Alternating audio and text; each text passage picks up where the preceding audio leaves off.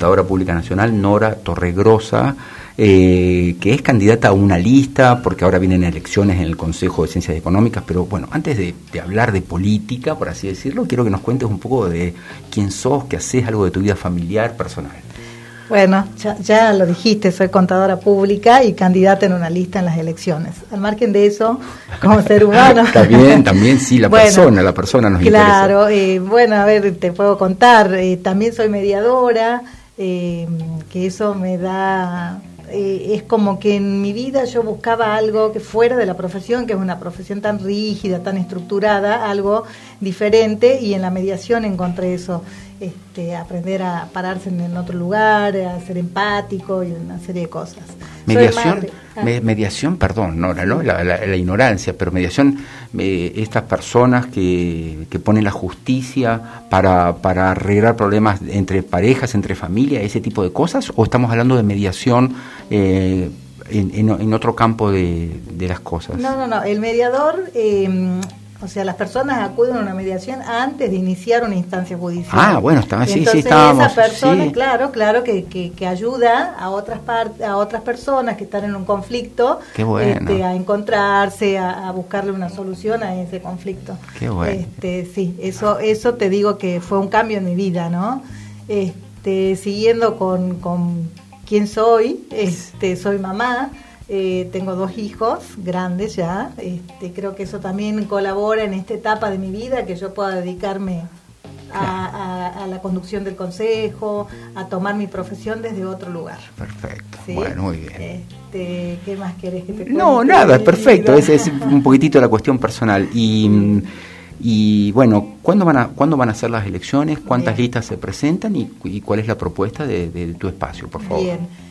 Mira, las elecciones son el jueves el 30 de septiembre. Ya estamos casi en veda entonces. Ya, ya, ya a partir, mañana de a partir de las 8 de la mañana, le digo a los colegas ya los dejamos tranquilos. este Pero bueno, el jueves 30, entre las 8 y las 18, en España 1420 y en las delegaciones del interior. ¿Sí? Van a estar habilitadas las mesas con todas las medidas este, sanitarias para que no corran ningún tipo de riesgo, que vayan a votar tranquilos, no se olviden, tienen que ir con el DNI o con el carnet profesional, lleven bolígrafo, barbijo, este, los esperamos que nos apoyen.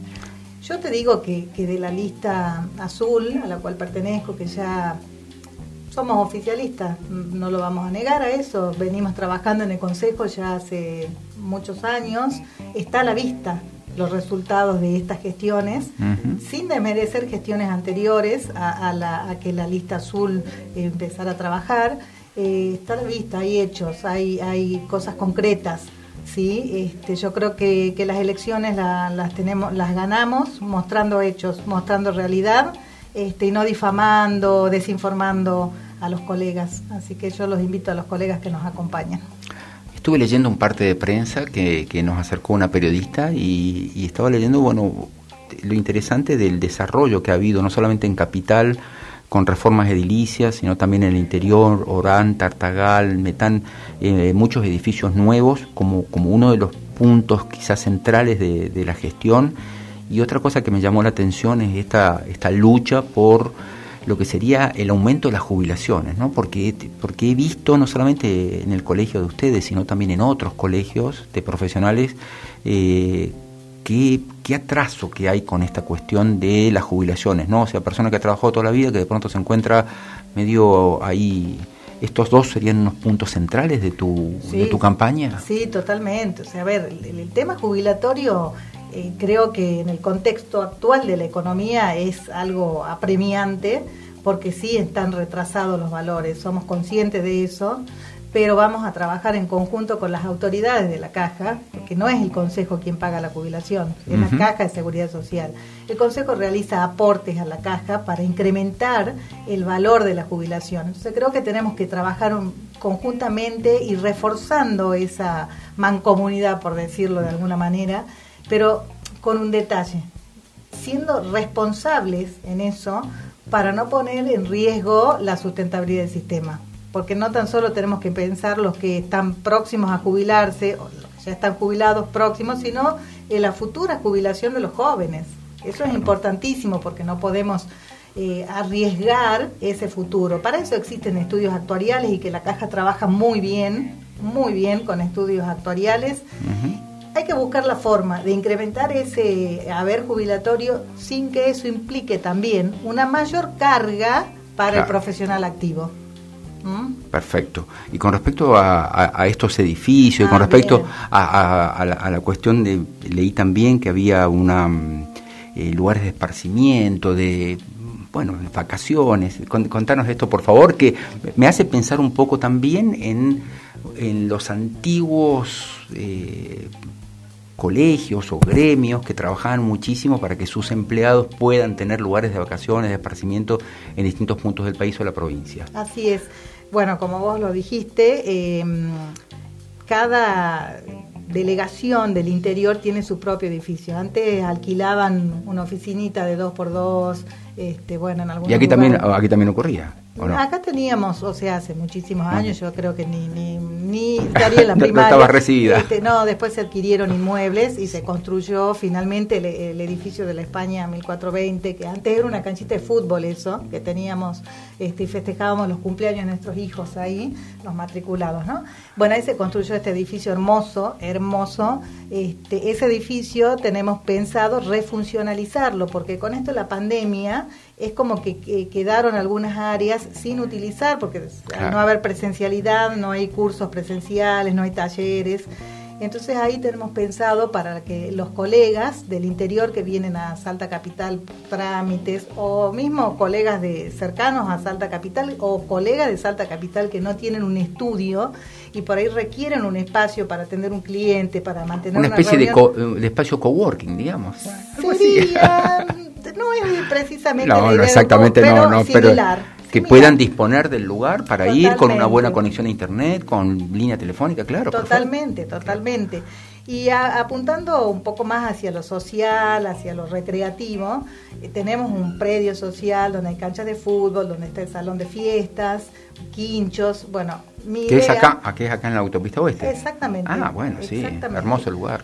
Mi idea, y por la cual he sido muy criticada, y la verdad que esas críticas este, no me llegan, porque pienso en el bienestar del colega, que el colega no tan solo tiene que estar en un escritorio trabajando, eh, tenemos pensado, habíamos planteado una pileta de natación, un playón deportivo, algo que el colega y su familia tenga para ir a, para pasar un rato, esparcimiento, ¿Quién nos dice en el futuro podemos generar una colonia de vacaciones para los hijos de los colegas?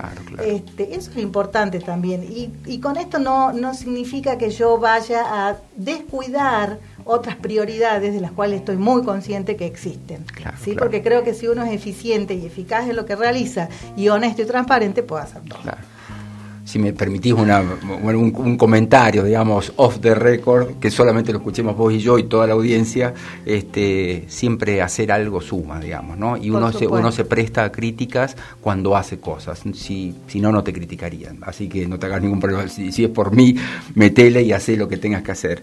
Eh, ¿Cuántos matriculados, cuántas, cuántas personas están habilitadas para votar en estas elecciones del jueves? Bien, 2.990 sobre un padrón de 3.300 eh, matriculados, 2.990 están habilitados. Perfecto. ¿Y cuántas listas compiten? Tres listas. Tres listas. ¿Y ustedes vienen siendo oficialismo hace? 18 años. Perfecto. ¿Y las cosas funcionan perfectamente? No, por supuesto. Y no es que no había, porque también esa es otra de las cuestiones y que las quiero aclarar a quienes me escuchan. Eh, cada tres años se renuevan autoridades. ¿Sí? Y para renovar autoridades es necesario armar una lista y no, no se presentaban, entonces se armaban listas por consenso, respetando el estatuto de consejo, que no se puede estar más de dos mandatos. Siempre hubo renovación, cambio, y yo soy un cambio. La primera vez que va a haber una mujer encabezando una lista es un cambio. Qué dato importante. Así es que, cambio. bueno, posiblemente tengamos una mujer al fin al frente del Consejo de Ciencias Económicas de la Ciudad de Salta, de la provincia de Salta. De la provincia. Muy bien, llegó al final nuestro programa. Perdón, Norita querida, tenemos que entregar. Son las 3 menos 5. Este, dialogábamos recién con la contadora pública nacional, Nora Torregrosa, que es candidata por la lista azul para la presidencia de las elecciones del Consejo Provincial de Ciencias Económicas. Gracias, Nora. Gracias a vos por la invitación y disculpa la tardanza. No, todo bien, no pasa nada. Entiendo estos momentos eleccionarios.